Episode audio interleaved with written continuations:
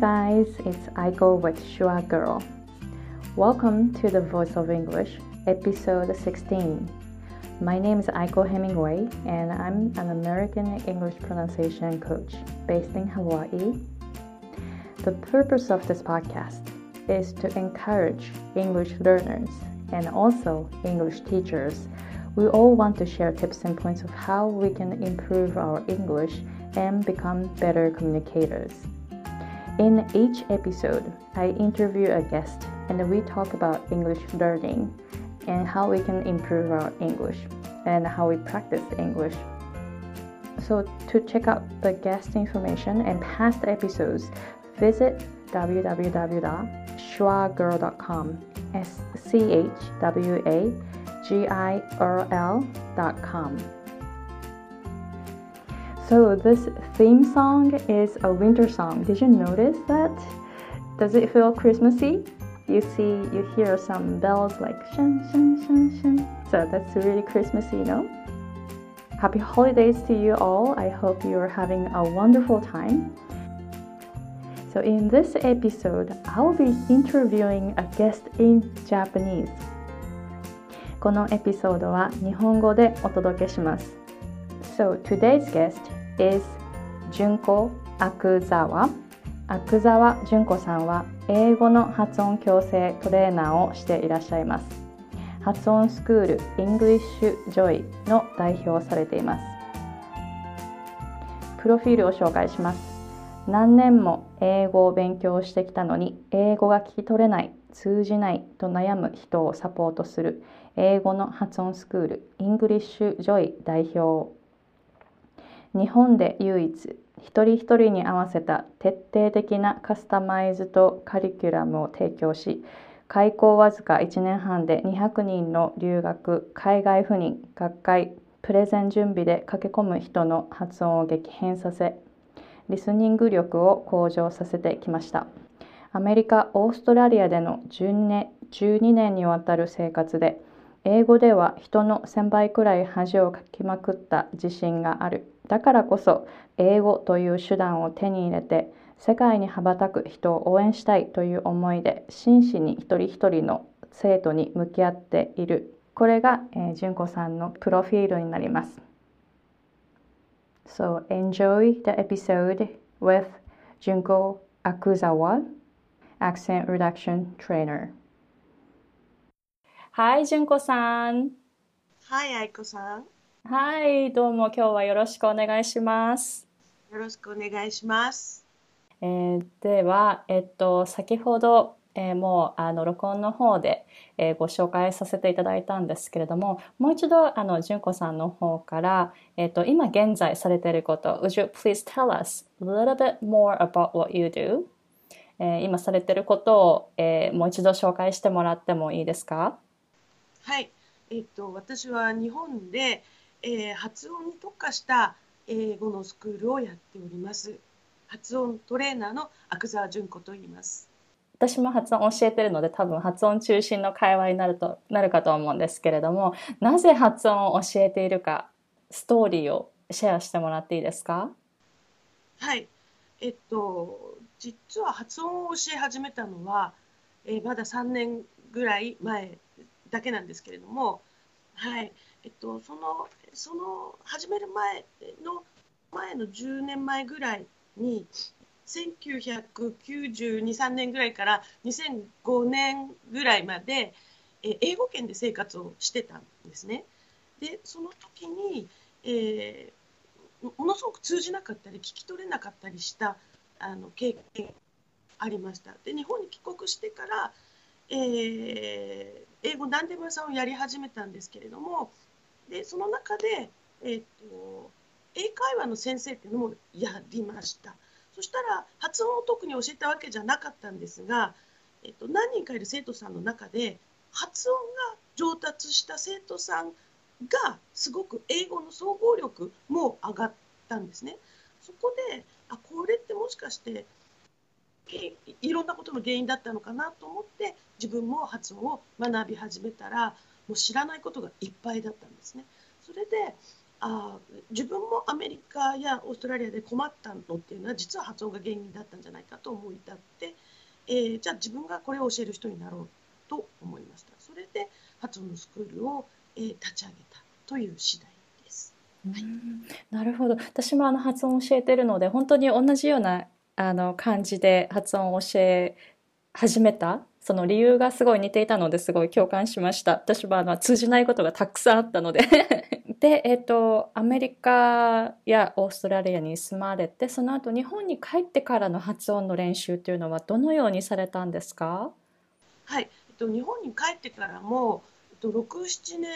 6、7、8年ぐらいは別に発音を学ぼうとか、そんなこと思いもせずに、えっと、本当に英語なんでまさんをやってたんですけれども、であのそうしてその生徒さんたちが発音が上達した人だけがなんか英語速力が伸びるっていうのを聞いた時に、えー、発音スクールを探しましたで実はその発音スクールっていうのがものすごく少なかったんですね。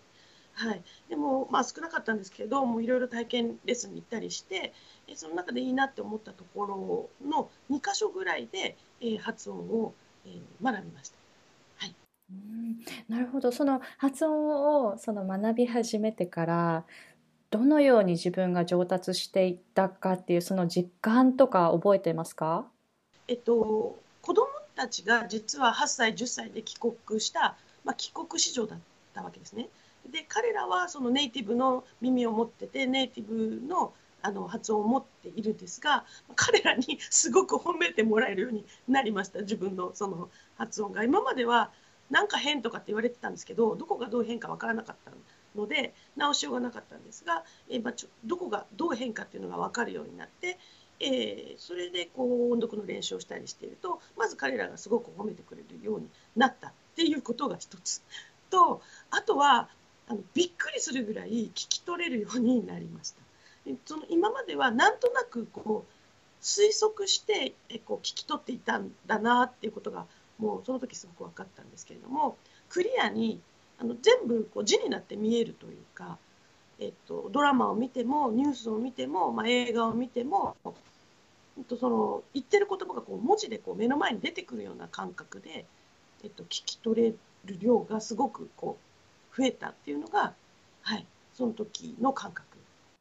うん、はい、ありがとうございます。あの、後ほど、あの、特に、えー、純子さんの場合、あの、呼吸その発声の仕方にすごいフォーカスされているっていうふうにお聞きしたので、ちょっとその辺のことを後であのお聞きしたいと思うんですけれども、まず、えっと、英語スクールをその始めるにあたって、えー、まずは自分自身のその発音のレベルを上げていったのと、また、あの、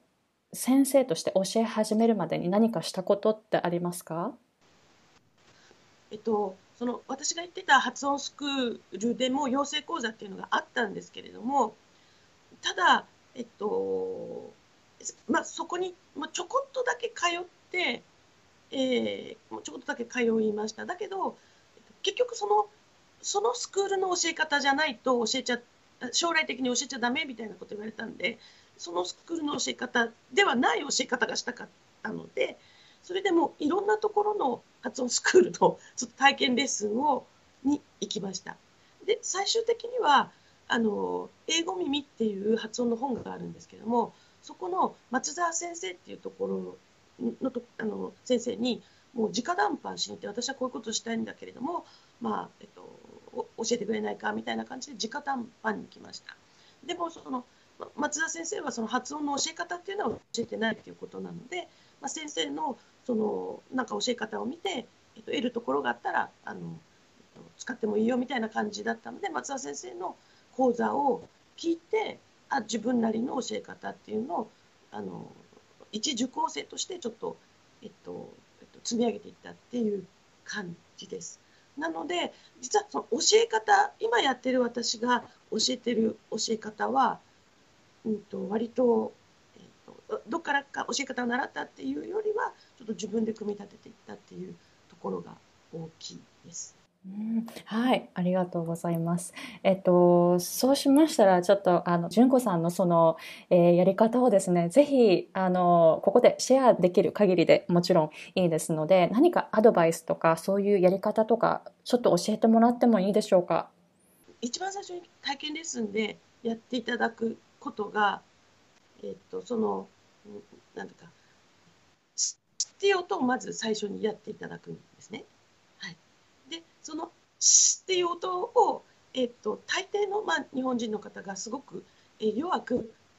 ぐらいにしか出せないんですけどそれをまあ強く出していただいてで、えー、そこからそれと同じ口の形同じ舌の液で、えー、その無声音から有声音を連続で出してもらうっていうのをやってもらってます。それが「ス」っていうやつなんですけども、えー、まあそれを、えー、目の前で、えっと、体を触ったりえー、あるいはこうなんですかね、えーと、このこの辺に意識してくださいみたいな感じで、えー、自分で体をぎゅっとこう絞ってもらったりしてその無声音有声音が連続して出せるっていうのをやっていただくのがうちの、まあ、最初のあのトレーニングです。うん S と Z のと難しいですよね。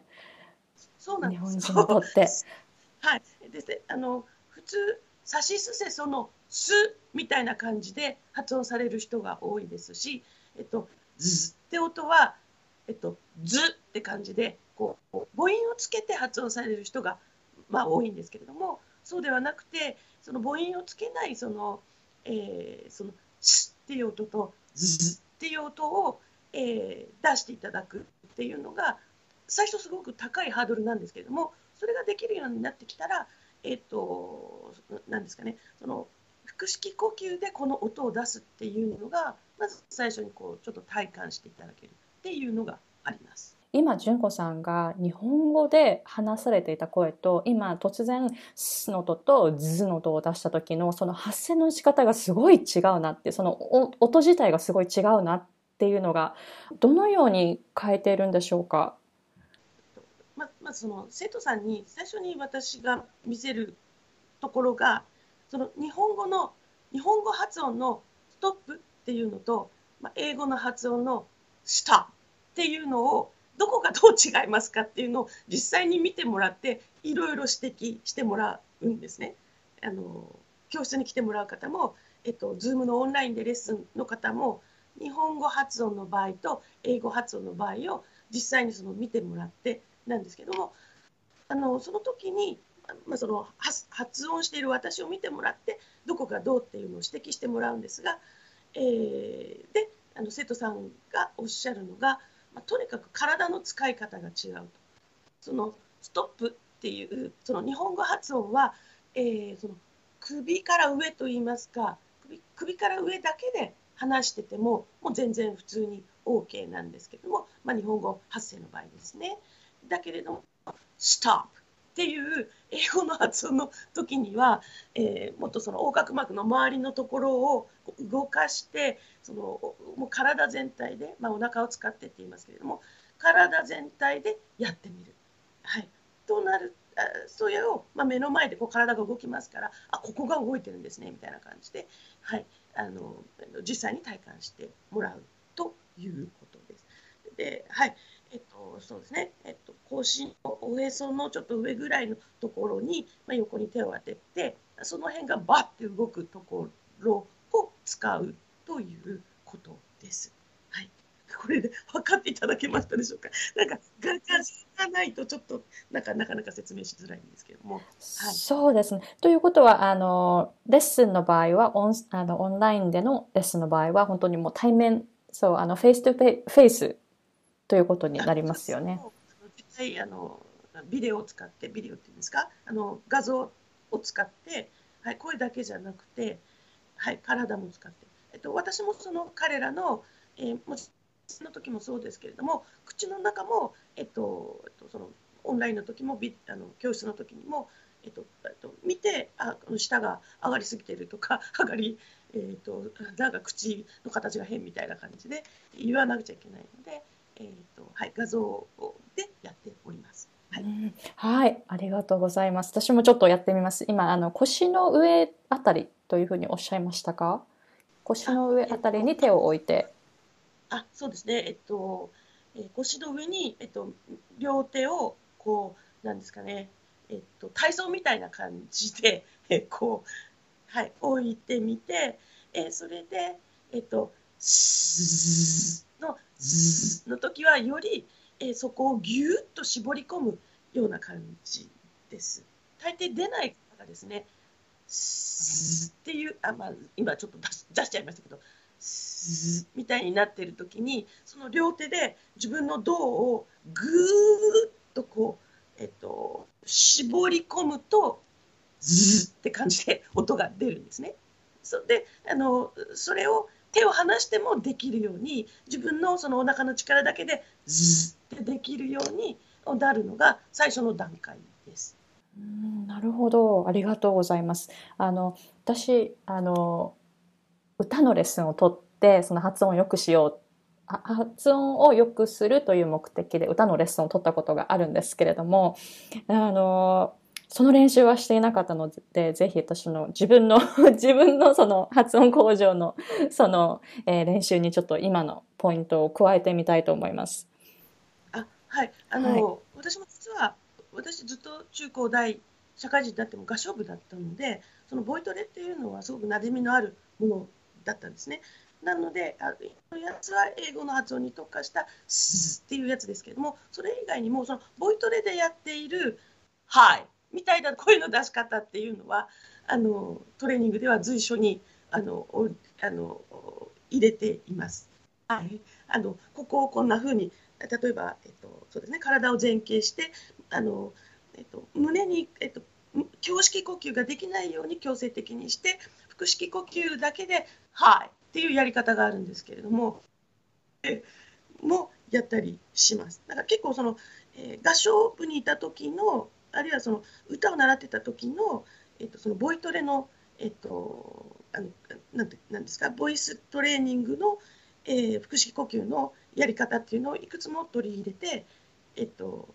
トレーニングえうちのレッスンではやっています。ただですねその発音を習いに来る方っていうのは大抵の方が歌がそんなに好きじゃないんです。へえ、そうなんですね。はい、あの、えっと、このポッドキャストの主な聞いてる方は英語の先生かなとは思うんですけど、まあ、英語の先生は歌が好きな方はまあまあ多いかもしれないんですが、えっと、歌が好きであったり洋楽が好きであったり、えっと、音楽が好きであったりすると割と自力である程度までは直せたりするんですね。だけどそのうちにあのいらっしゃるようなあの自力ではもうなかなか直せない方っていうのは大抵の方がそんな洋楽はそんなに好きでもないし自分でカラオケに行って洋楽をガンガン歌うとかっていう方は本当に少ないです。はい、だからそのボイストレーニング自体が初めてっていう方が結構多いです。はいうんなるほど。あの今日本に住んでらっしゃるということで、どのようにあの英語を練習されているかっていう、あもちろんあのお子様があのネイティブスピーカーということなんですけれども、まあそれも含めてどのように練習されているかっていうのを教えてもらっていいですか？あ私自身がですか？はい。えっとえまあ、音読は、えっと、その生徒さんともやるので音読をたくさんするのとあとはその興味があるものですね、まあ、ニュースを見たり、えっと、なんですか？ドラマを見たり海外のあ海外ドラマを見たり映画を見たり。でそれを、えっと、好きなものはその英語の字幕で見て その英語の字幕を何度も何度も自分で言ってみたりとかそういうのでやっています。あとはその私自身は今その外国人と仕事をするっていうことは、まあ、ほぼないんですけれども、えっと、まあそのその外国人のえー友人たちと話すことで、まあ、英語の練習をするみたいな、えー感じですね。すごいですね。私はあの日本に帰ったらもうすぐ英語のレベルが落ちるので、でもわ私もその英会話を教えてるわけじゃないのであの英会話を教えるあのテクニックとか英会話のレベルっていうのはもうあの巷の先生たちの方がずっとずっとずっとあと上だなっていうふうに思ってます。はい、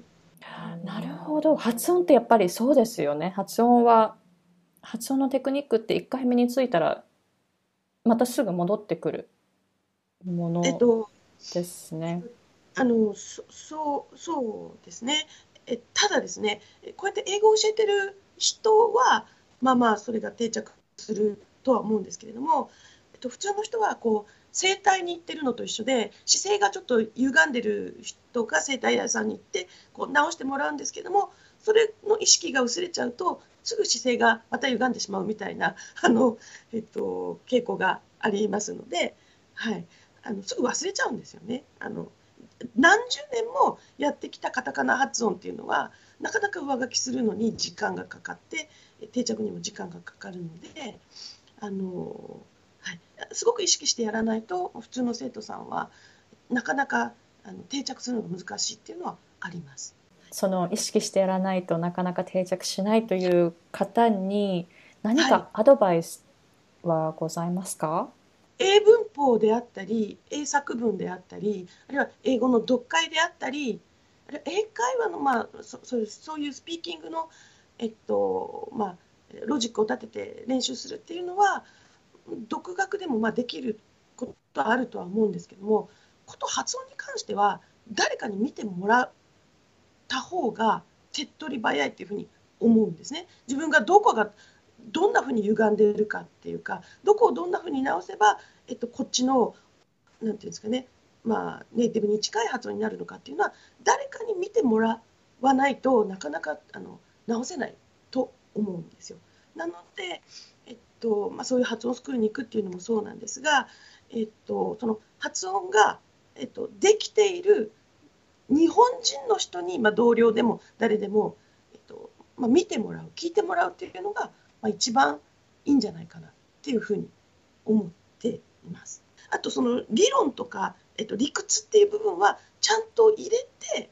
それでまた自分で練習していくっていうのはありだと思うんですけれども、はいえっと、びっくりするぐらい変な発音の、えっと、舌の使い方とか口の開け方とかを、えっと、自己流でやっていやそれは違いますよみたいなケースが結構あるのであの誰かできてる人に あの見てもらうっていうのが一番早いと思います。すごい同感です。あのっていうのはやっぱり自己流になってしまうんですよね。はい、そうなんです。私自身も あのずっと何十年も自己流でやっていて、あの習うとかっていうこうなんか思いつきもしなかったんですね。自分のどことどこが悪いから実は聞き取れてなかったんだとか発音がこれが原因だったんだっていうことを思いつきもしなかったんですがああそういう経験があるのでさっさと行けばよかったって思ったので、はい、全く同じです。はい、あと自分でなんか何冊も本買ったり、まあ、ビデオ買ったりとかして、えっと、そんなことしないでもさっさと行けばよかったって思ったので、えー、だからそうさっさと行けばよかったすごくよかった思ったことがこの立ち上げたスクール自分のスクールを立ち上げたえー、強い動機になってますので さっさと専門家に見てもらってっていうのがすごい本音なんですね。なるほどありがとうございます私も全く共感です。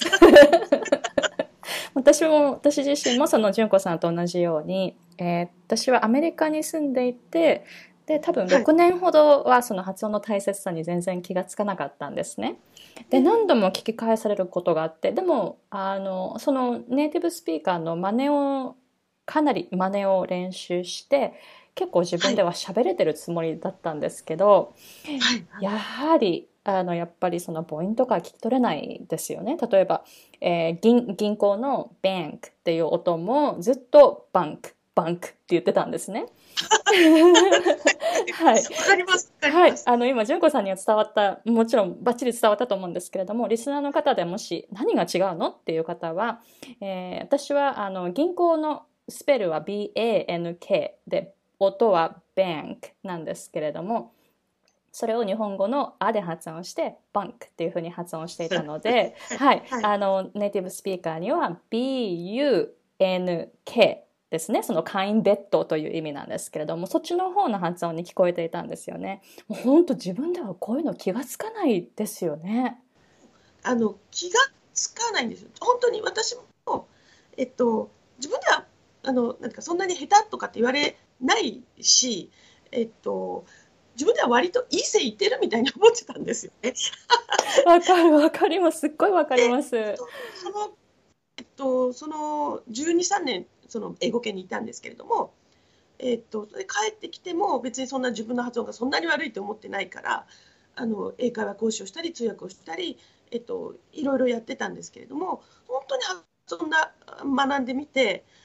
もうそのその時教えてた生徒さんたちに今から言って謝りたいと思ったぐらいもう超いい加減なことを教えてたって思いました。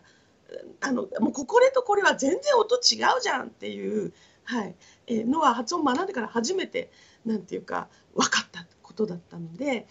あのそういうその12、3年も英語圏に生活して毎日毎日そのネイティブと触れ合って毎日毎日朝から晩までテレビ見たり人と話したりするのも全部英語で、えっと、すごく真似してきたつもりだったんですけれどもポイントで分かってなかったからあの全然真似にはなってなかったっていうことが、はい、発音を学んでからそして教えるようになってから強く思っています。はい、なるほど。多分純子さんと私同じ経緯をたどってきているので あの その言いたいのがえなあの優しかったんだなみんなって思ってそのアメリカやオーストラリアであのすごく親しく付き合ってきた友達はあのそんな直さないですよね親しくなった人のと第二外国語で話してるあと私たちの発音っていうのを「純子これはこうだよ」みたいな感じで直さないですよねだからみんなすごく優しかったんだなと思って。あの、はい、だけど直してほしかったなっていうのはちょっとありますね。なるほど。もうそれが、あの、今の純子さんの役目ですよね。その、なんて言うんですか、その気がついていない方たくさん多分いらっしゃると思うんですよ。あの、私も過去には気がついていなかったし、純子さんもそのように気がついていなかったという経験者としてはい、はい、多分そういう方はたくさんいらっしゃると思うので、本当にその純子さんの役目というのが、本当にあの日本であの多分ニーズがすごいあるんだなっていうふうに思います。ありがとうございます。うん、はい。えではあのそのそうですねそのミステイクその発音に関してのそのなんていうんですか、えー、知らずに間違って発音していたみたいなそういう経験とかぜひシェアしてもらいたいんですけれどもよろしいですか？はいえー、っとまず限り数限りなく失敗があるんですけどもえっと、私もです。一番あれですが、えっと、もうすでに英語圏で、えっと、10年ぐらいもう暮らしてて、自分の発音がそんなに悪いなんて思ってなかったのに、えー、子供の、えっと、下の子の小学校1年生の子の、えー、もうアシスタントティーチャーをやったんですね、あの小学校の、えっと、そのボランティアで先生のお手伝いをしに行きました。それで、えー、それこそなんかサンクスギビングかなんかの、えっと、なんか工作をするんで純子このグループを、えっと、見てやってねみたいに言われたのでその子たちにあのその担任の先生があのワークって言葉を使ってたのであのレッツみたいに言ったんですね。まあ、これよりはもうちょっと英語っぽかったんですけども「あのレッツワーク」って言ったらあの数人のあの56人のテーブルの中の2人ぐらいの男の子がニコニコってか笑いながらミスザクザワ walk ってこう言ったんですね。あのこう歩く格好をしてこう歩くことみたいな感じでこうなんていうか、えーと、立ってこうニコってこうやって私を見たんで違うよ歩くんじゃないんだよと思ってワークだよワークだよみたいに言ったんですけど何度言ってもその歩く格好をやめないんですね。えでその、え自宅に帰ってから「なんであの子たちは歩く格好をしたの?」って言ったら「ママの発音が変だったからなんだよ」っていうふうにこう言われたんですけど、えっと、じゃあ、えっと、ワークだったのかな？ウォークだったのかな？みたいな感じで言ったら違うどれも違うみたいにこう子どもたちに言われました。でもこうやってこう帰国して何年も経って発音を学び始めてからあのワークっていうのは work っていう音になって、えっと、私がワークって言ったのは walk っていうその歩くっていう発音の方にしか walk って言っても walk って言ってもどっちにしても聞こえないっていうことが分かってもうなんかあの時の子供たちすいませんみたいな感じですね。その「er」っていう発音と「あ」っていう発音は全く彼らにとっては違う音なんだっていうことがはい分かりました、はい、それが一番なんかあの覚えてる発音での失敗ですかね。あの田舎の中学校だったのでその WORK はあのワークとしか教えてもらってなかったんですね。はい、なので work っていう er っていうこの er っていう発音なんかなんかこううんそアメリカで例えば bird とかっていうのはそれで発音してたんですけれどもその work っていうのはそれで発音してなかったのであのいつも I'm working みたいなそんな発音してたんですね。はい、なのであこれも bird と同じ発音なんだっていうのを、はい、あの本当に発音始めてからあの分かりました。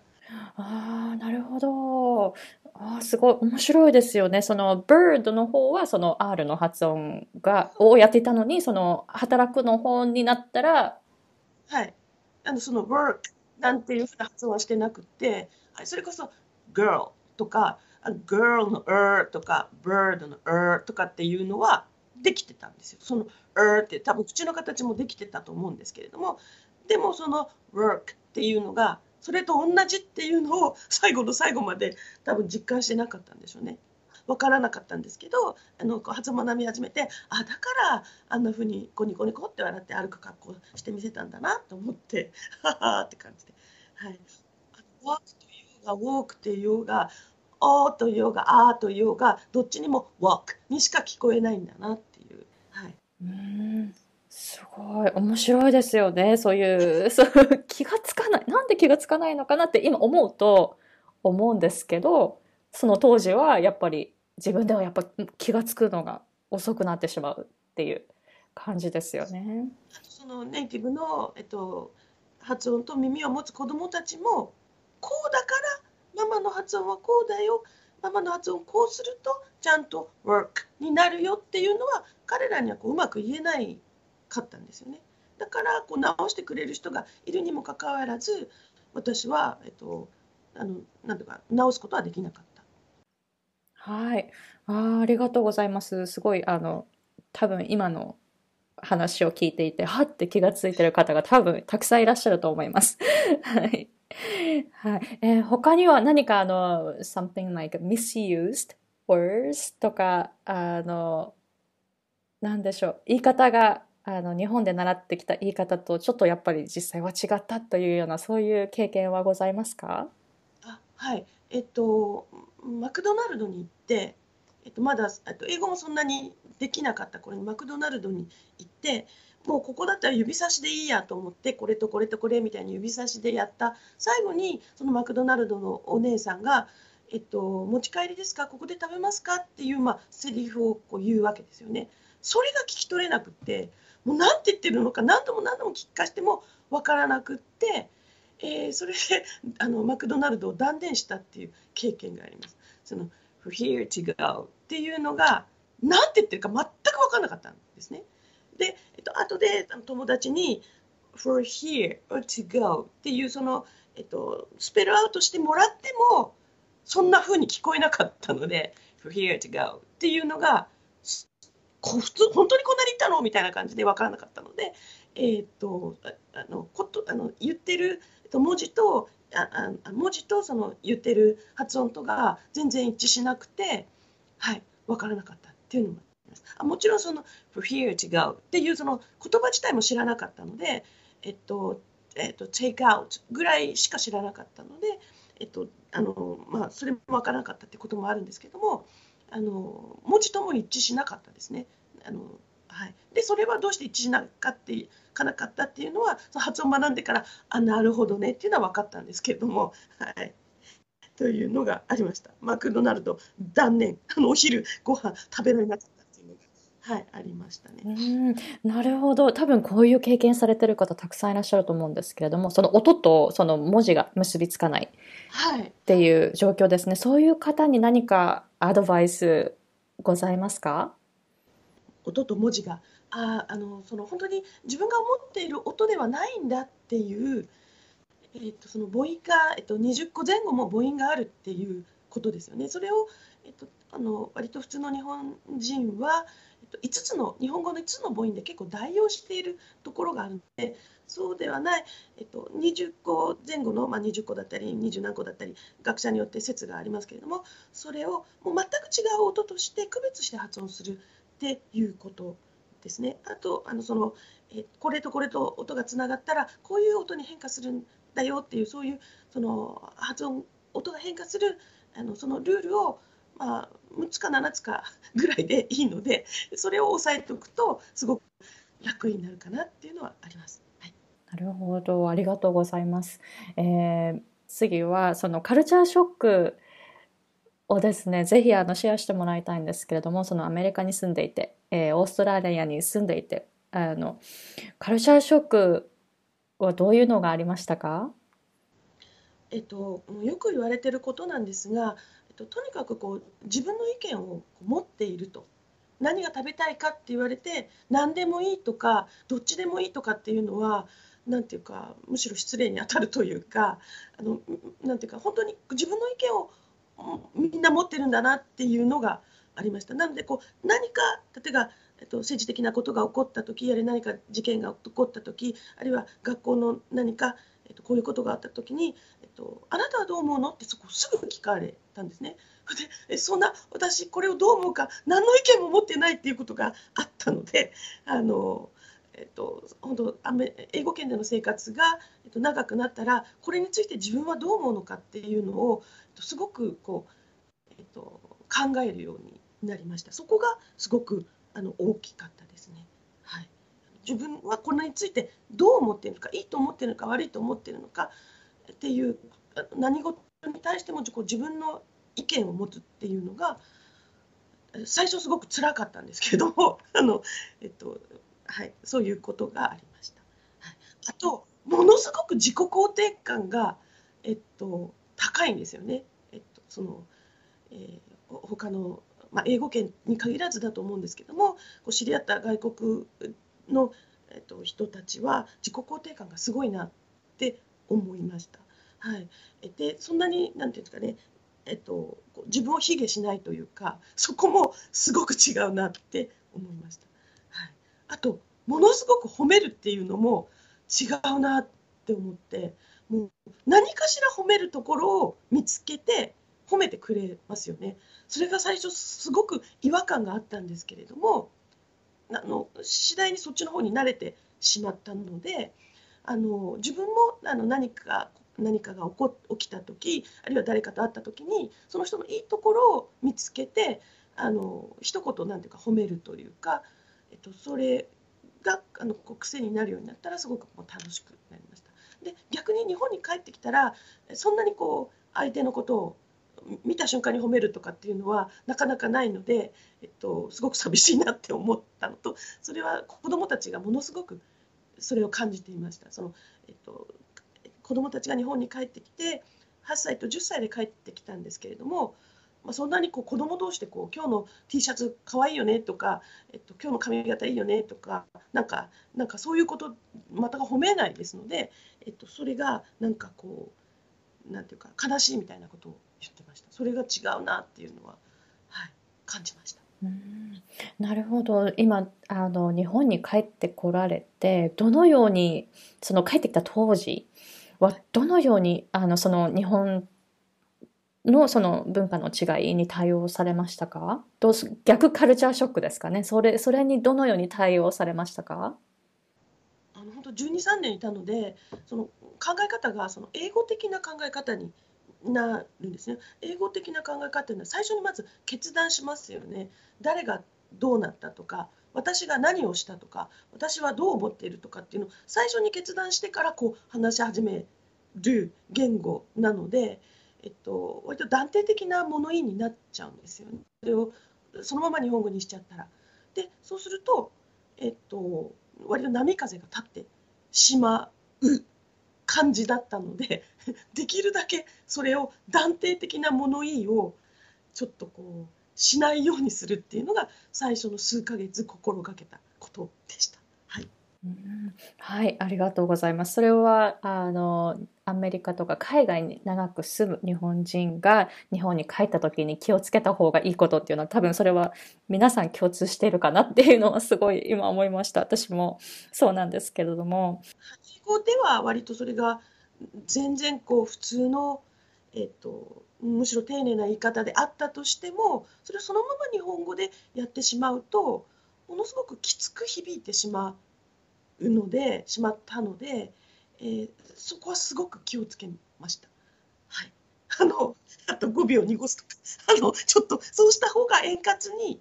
あの人間関係が進むなっていうのはあったのであまり断定的な物言いはしない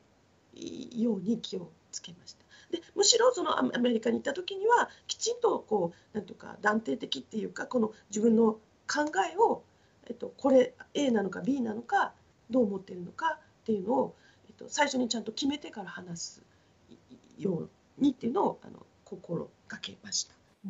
はい、ありがとうございます。えー、では、えっ、と、アドバイスをぜひ聞きたいんですけれども、英語を話すときに自信が持てないという日本人の方に何かアドバイスいただけますか？はい、えっと、多分これはうちの生徒さんに言っていて、えっと、いつも「あそうなんだ」って言って、えー、励まされましたみたいに言われることが多いエピソードなんですけれども、えっと、うちの娘は8歳まで英語圏で暮らして8歳で帰ってきましたで8歳から18歳まではその日本の学校に通ったんですね。で英語の耳と英語のその発音は持ってはいたんですがその学校で勉強する以外は英会話のトレーニングは、まあ、特にはしなかったんです。そしたら18歳で大学に入っていてそういう、えっと、英語を話すなんかサークルに入っても実はそんなに喋れないんだっていうことが、えー、分かって彼女はすごくショックを受けたんですね。でなんかその英語のあのクラスに行ってもその帰国したばっかりの子は、まあ、もちろんネイティブ並みのスピードでバーってこう話すけれども彼女は、えっと、そのあのなんかスピードもついていけなくって自分は話せないんだってこうものすごく悩んでいた時期があったんですね。でその話すトレーニングをやっぱり、えっと、してしてしたらこう話せるようになりました半年とか、まあ、1年ぐらいかけて話すトレーニングをしたらまあ、あのちゃんと話せるようにはなったんですけれどもその時彼女が言ったのがどうして、えっと、話せるようになったのって語彙を増やしたのとか聞いたらそうではなくってこれでいいんだってこう思った瞬間があったと、えー、これでいいんだ。このこのフレーズでいいんだ。多少間違っててもいいんだ。それよりも、えっと、言葉を出すことが大事なんだっていう、えー、ことをすごく腑に落ちた時に言葉が今まで持っている単語を使って話すっていうのができるようになった言葉がちゃんと、えっと、それなりの語彙はちゃんと入ってるからそれを使って話すことができるようになった。一番大きかったのがこれでいいんだって思った瞬間だっていうふうに言いました。もうもう今ではもう全く私が叶わないほど本当にいわゆるペラペラになって あのもうわーってこう喋れるんですけれども彼女がそのトレーニングをやっててあと後でこう言ったのがその瞬間にあそれがすごく腑に落ちた時に何て言うかそのブロックが外れてえっと喋れるようになった。だから別に対して語彙は増えてない状態でも喋れるようになった。その後もちろん語彙も増やしましたけれどもすごく喋れるようになったのはその瞬間だったっていうふうに言いました。ありがとうございます。えっとそうですね言葉を発するっていうのが大切ですよねもちろん もちろんなんですけれども考えすぎない自分の中にある言葉でいいんだっていうその洒落た言い方とかものすごく洗練された言い方をするためにそれを探すためにもう何十秒も待ったりして喋らないじゃなくて今自分の中にある言葉で喋っていくっていうそれで最初はいいんだってかむしろそれでいいんだってよく聞いてみたらネイティブも大してそんなに洗練された言い方をしょっちゅう言ってるわけじゃないっていうのが分かってくるのであのとにかく自分の中にあるあの語彙で、えっと喋っていくっていう、はいえー、のが大切だっていうことだと。はい、はい、ありがとうございます。えー、では、えっとあのまたあの楽しんで英語を学べるそして上達できるようになるにはどうしたらいいかっていうそういうアドバイスとかございますか？はい。あのちょっと2つ声回答があるんですけれども。はい。ぜひお願いします。えっとまず本当その人の目的を改めてはっきりさせるということですね。あの例えばえっと話したいどういうことを話したいのか誰と話したいのか何のために話したいのかっていうことを、えっと、その目的をはっきりさせて、えっと、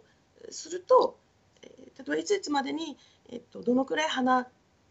したいのか話せなくちゃいけないのかっていうのがはっきりしたらそれに一番近いもので練習していくっていうのが、まあ、一番いいと思うんですね。でもしそれが、えっと、趣味のためだったら例えば、えっとえっと、なんですか、楽しく話したいみたいだったらそんなそんな辛いトレーニングはあのしなくてもいいんじゃないかって私は思っています。で、えっと、その楽しいための教材っていうのはいっぱいあるので、えっと、例えばその人がドラマが好きだったらドラマを使ってやるとか、えっと、歌を使ってやるとか一番自分のこう、えっと、興味に近いものの教材を使って、えー、声を出してやるっていうのが楽しいやり方かなっていうふうに思います。ただ、えっと、何かこういう目的がある、えっと、このために話さなくては話せるようにならなくちゃいけないとかっていう人たちにはある程度、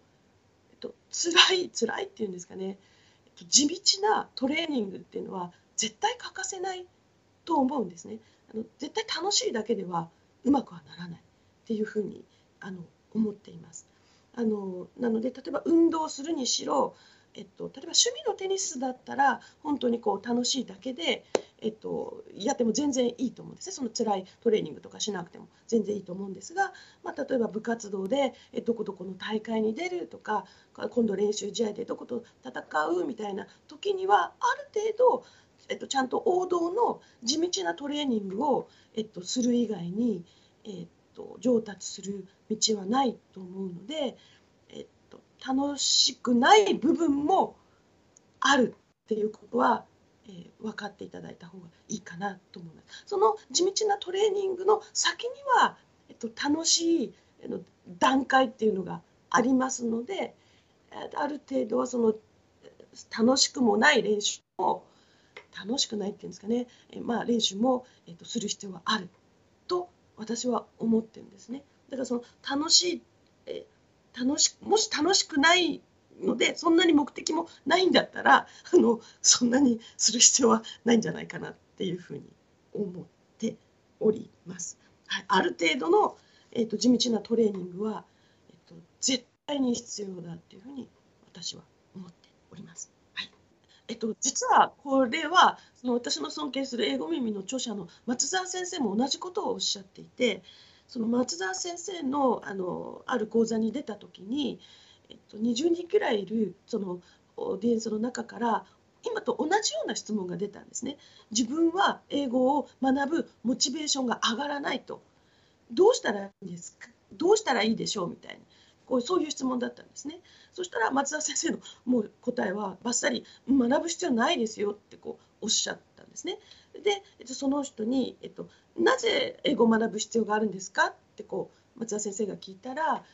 えっと、その人が「いや特にはないんです」だけど英語ぐらい喋れないと何、えー、て言うかかっこ悪いというか英語ぐらい喋れればいいかなっていうふうには思ってるんだけれどもなかなかモチベーションが上がらない。そんなような答え方をされました。でそしたら松田先生がおっしゃるには本当に英語が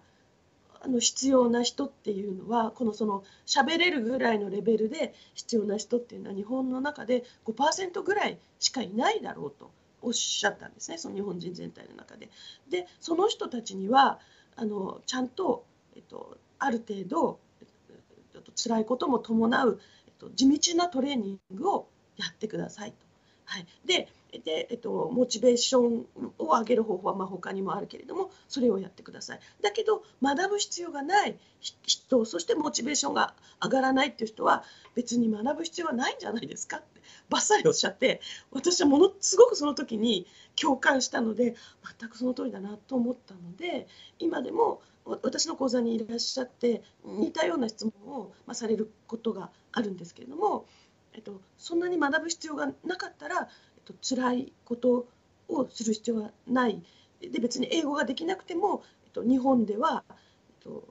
英語ができないことよりも仕事ができないことの方が大変ですから、えっと、その英語で辛い思いをしてモチベーションもないのにやってる時間は他のもっと自分にとって有意義な時間を過ごした方がいいかなっていうふうに心の底から思っているので、はい、そういうアドバイスを言うことがあります。はい。はい、ありがとうございます。いや、本当に、もう本当に私もすっごい共感しました。そうですけど、はい。え、では、えっと、最後にですね、英語の先生への何かアドバイスをいただきたいんですけれども、あの、アメリカに出て、アメリカではなくてもいいんですけれども、その日本の外に出て実際に使えるその英語力を身につけるためのその練習の仕方とか何かあの英語の先生にアドバイスいただけますか？英語の先生、ね、はい、英語の先生へ向けてのアドバイスを何かあったらお願いします。はい、えっとまあ、私はその発音のトレーナーをしているので、まあ、発音のことからしかアドバイスはできないんですけれどもその私自身が発音を学んだ時に、と、もう激しく思ったのがこれを中学生の時に教えてほしかったって思ったんですね、えー、もしそうだったら私のその何十年間かのその英語の失敗は あのなかったのにってすごく思いました。えー、で、えっと、私のその、と、プログラムをやってくださってるその私の生徒さんたちも同じ感想を漏らすんですね。中学校の時にこれを知っておきたかった。でもう皆さんおっしゃるので、えっと、その基本的な発的なところはあのぜひ生徒さんに中学校の時あるいは高校の時、えー、生徒さんの脳みそがまだ柔らかい時にあの生徒さんたちに教えて差し上げられると生徒さんにとってはすごく、えっと、いいことなんじゃないかなっていうふうに思っています。はい、はい、ありがとうございます。えーではあの今英語の先生をしていてで発音を教え始めたいなっていう方が結構多いと思うんですけれども私のところにもあの相談とか来たりするんですね。なのでそういう方へのアドバイスってありますか？はいあの実は発音を教える発音指導法の、えっと、養成講座っていうのを、えっと、うちではやっておりまして、え、っと、今年でも2期なんですけれども、はいえっと、毎年秋に始まるっていうのがやっております。そこではその発音のえーと、ご自分の先生自身の発音も直してかつ発音の指導方法も、えーと教えています。そうですね、まあ、うちの発音の養成講座を取っていただくのが手っ取り早いかなっていうのはありますけれどもあの、まあ、そうではなくてっていう時にはやっぱりその1つ2つのその発音のテキストをもう隅から隅まで、えっと、ちゃんと自分で練習してみて、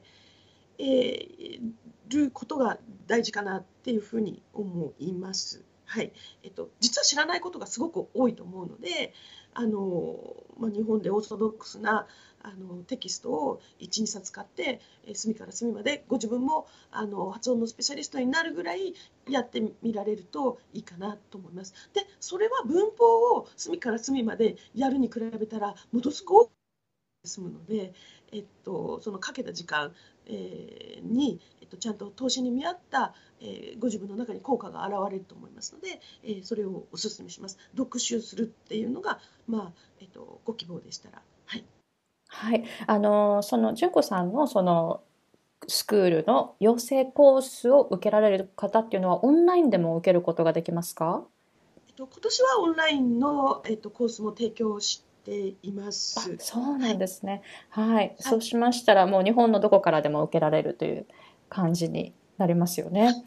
そうですね。ただ来年オンラインにするかどうかはちょっとえっとまだ決めてません。はい、というのはやっぱそのちょっと体のところも、えっと、こことここを使うみたいな、えー、体全体を見た方が、えっと、教える立場は絶対メリットがあることなのであの、はい、オンラインは、えっと、オンラインでも学んでいただいてるんですけれども、えっと、対面で教室でリアルでやった方が効果高いのかなっていうふうにやっぱりちょっと思ってるところがあるので来年オンラインでやるかちょっとまだ未定です。あの決定してません。あはいわかりました。すごいなんかこだわりがありますよね。その体を実際にこう触ってちゃんとあの発声できているかっていうチェックをしたいということで。はい、あの一般の生徒さんだったら大丈夫なんですけれども発音を教える立場その自分があの生徒さんの発音を直す立場の人っていうのはそういうことまでこう分かっていただかないと発音実際にその生徒さんをパッて見てあこの人こことこことここが、えっと、間違ってるからここを直そうっていうそういうのが、えっと、教える側には必要な、えっと、スキルだと思っているので、はい、はい、ありがとうございました。えそうしましたら、あの、今聞いているあのリスナーさんが、もし純子さんのあのレッスンに興味ある、またはあのコネクトしたいという場合、えっと、どちらの方で、どちらのソーシャルメディアで、え探すことができますでしょうか？ああのホームページとフェイスブックページと、あと他にもあの媒体持ってるんですけども、まあ、あのホームページだと一番手っ取り早いかなと思う。あのフェイスブックでもえー、いいですけれどもホームページでも、えっと、例えば新着セミナーのあのセミナーのお知らせとかは新着情報のところに出してますので、えー、そこでご覧になってくださればいいかなと思います。あそれ以外にその発音の上達のあのヒントを書いた、まあ、メルマガもあの配信してますのであのそれはあの結構その生徒さんでこういうところが間違ったけどこう直したらこうなりましたよみたいな感じの小ネタも挟んで いるのでそのメルマガを読んでいただくとあの割と大まかなところはあのつかめるのかなっていうふうに思っています。ぜひあの、はい、読んでいただけると嬉しいです。はい、ありがとうございました。そうしましたらそちらの方あの私の方のこの、えーえー、ポッドキャストのえー、ところにリンクを貼っておきますので、えー、リスナーの方はそちらの方でもチェックすることができます。あはい、ありがとうございます。はい、ありがとうございます。そうしましたら、あの、最後に、その、えー、この、今回のレコーディングを終わらせる前に何か一言ありますか？何か一言。はい、何か、はい、anything you would like to talk about? anything. えっと、えっと、えっと、英語でその発音を教えてらっしゃる、その、愛子さんのこのポッドキャストででもいいのかなってすごくこう思ってはいるんですけどもその発音を直すってことに関してはそのネイティブが教えるよりもそのいろんな苦労が分かってる日本人の先生があの教える方が、えーと、すごく分かりやすいっていうふうに私自身は思っていますし私の生徒さんからもそういうふうな評判を得ています。なぜなら日本人が陥りやすいその間違いっていうのは日本人だから分かるっていうこともあるんですね。で、えっと、どこが、えっと、つまずいたかっていうのは、えっと、なかなかネイティブの先生には、えー、分からないところではありますので、えっと、もしあのその自分も生徒さんにの発音を直したいなとあの思ってらっしゃるんでした。らあのそ日本人であることは決してあの不利な点には働かず有利な点に働くっていうふうに思ってください。あと発音は、えー、大人になってからでも直せます。私自身が発音を学んだのは40代後半でした。でも今は発音を人に教えるっていう仕事をしておりますので、えー、大人になってからでも、えー、直せるっていうことをあの日本人の先生たちにもあのご理解いただきたいですしそれからその先生たちが教えてらっしゃる生徒さんたちにもあのぜひ分かっていただきたいなというふうに思います。それで本当にその英語ごときでなんか世界に打って出ていけないっていう英語ごときで、えっと、二の足を踏んでいる方たちのこう日本人の人たちの背中をぜひあの押してあげてあのその人が持っている素晴らしいところをあの世界で発信していけるように世界でチャンスをつかんで、えっと、いただけるあのお手伝いをあの同じ英語の先生として、えっと、皆さんと一緒にやっていただけたらなというふうに私は思って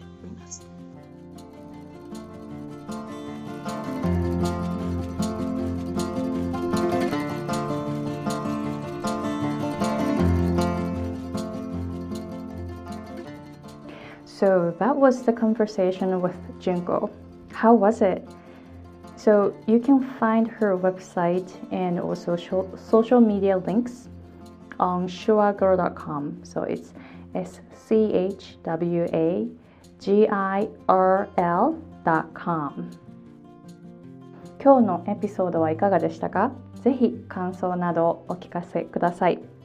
So if you have any questions about English learning, uh, pronunciation, or if you'd like to become a guest on my show, please contact me through my website www.shuagirl.com. Alright, so thank you very much for listening and uh, in the next episode, I have a guest from East Coast, USA. So don't miss out the next episode. All right, so happy holidays and see you guys later. Bye.